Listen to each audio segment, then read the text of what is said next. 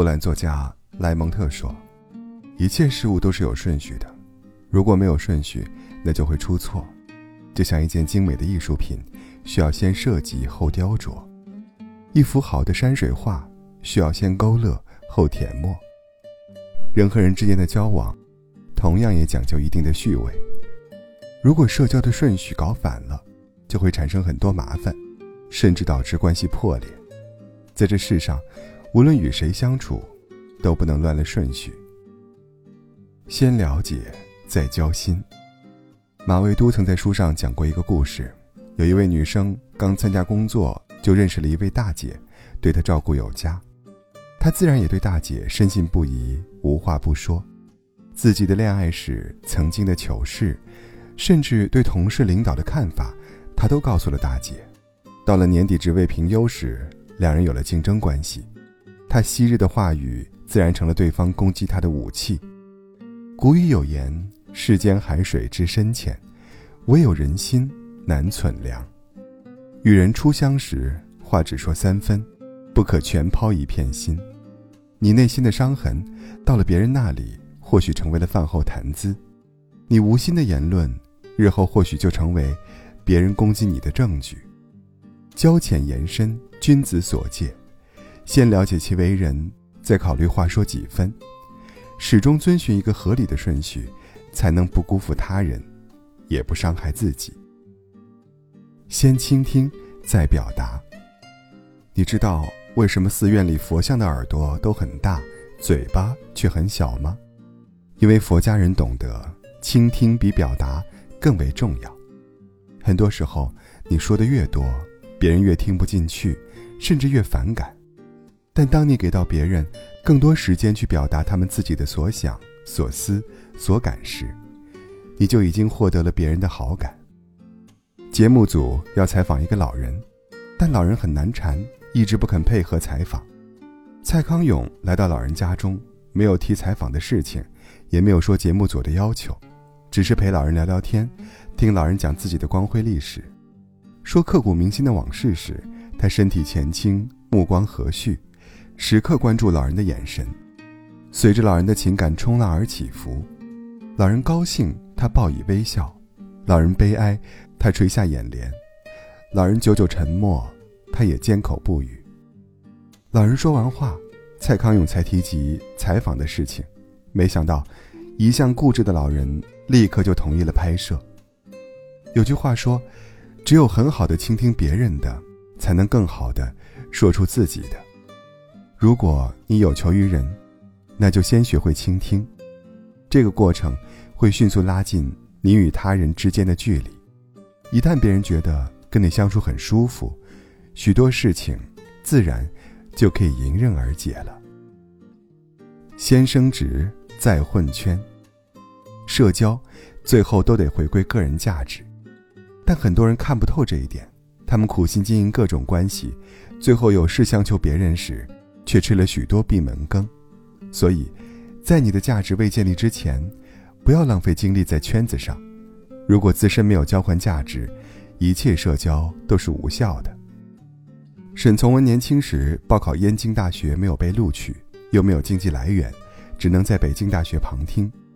他很想和那些文艺青年拉近关系，经常以朋友的事为先，对别人的要求有求必应，聚会活动也是随叫随到。可当他迟迟拿不出像样的作品，落魄到没钱吃饭时，奚落他的，也正是他费心取悦的那些人。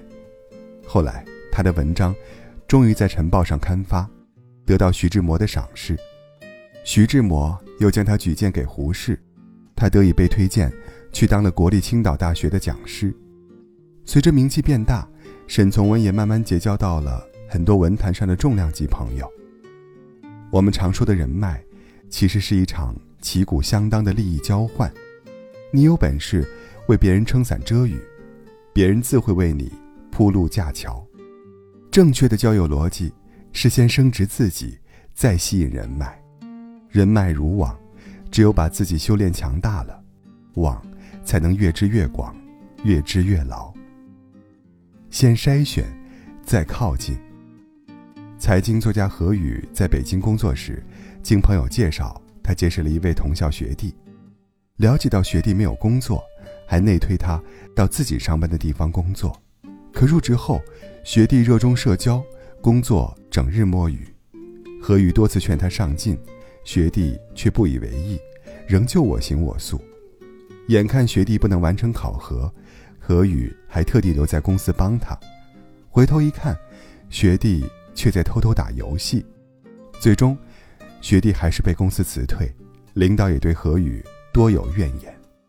几年后，何宇在北京开了一家自己的公司。那位学弟想到他公司上班，想到之前对他的改造无效，二话不说就拒绝了。人们常常埋怨对方不肯变好，却很少反思自己挑人的眼光不行。有些人你一开始选错了，无论再怎么努力，都无法让他变成对的人。与其费力改变，不如建立起自己的一套筛选规则，把合适的人从人群中筛选出来。远胜于把不合适的人改造好。先小人后君子。避免合作型关系破裂最有效的方法，就是将丑话说在前面。没有永远的朋友，也没有永远的敌人，只有永远的利益。所谓亲兄弟明算账，与人交往，凡是牵扯到利益问题，我们都应该先小人后君子。去年我们家店铺翻修。父亲把所有东西都承包给了我的一个表弟，因为父亲原本就了解过行情，知道大概价格，再加上亲戚关系，就没有谈论费用。没想到装修结束后，费用比预算高出一倍还多。表弟还耍无赖说，用的都是最好的材料。父亲从别人口中得知，表弟在中间捞了好处，碍于情面，只能吃了这次哑巴亏了。其实。如果一开始就澄清利益关系，白纸黑字签上合同，后续也不会出现这样的问题了。所以说，和任何人相处都要先小人后君子。先小人，就是先把利益得失讲清楚，一是一，二是二，不给对方留下可以钻的空子。后君子，就是在谈好利益问题之后，再谈情义，把丑话说在前头。永远好过把麻烦留在后面。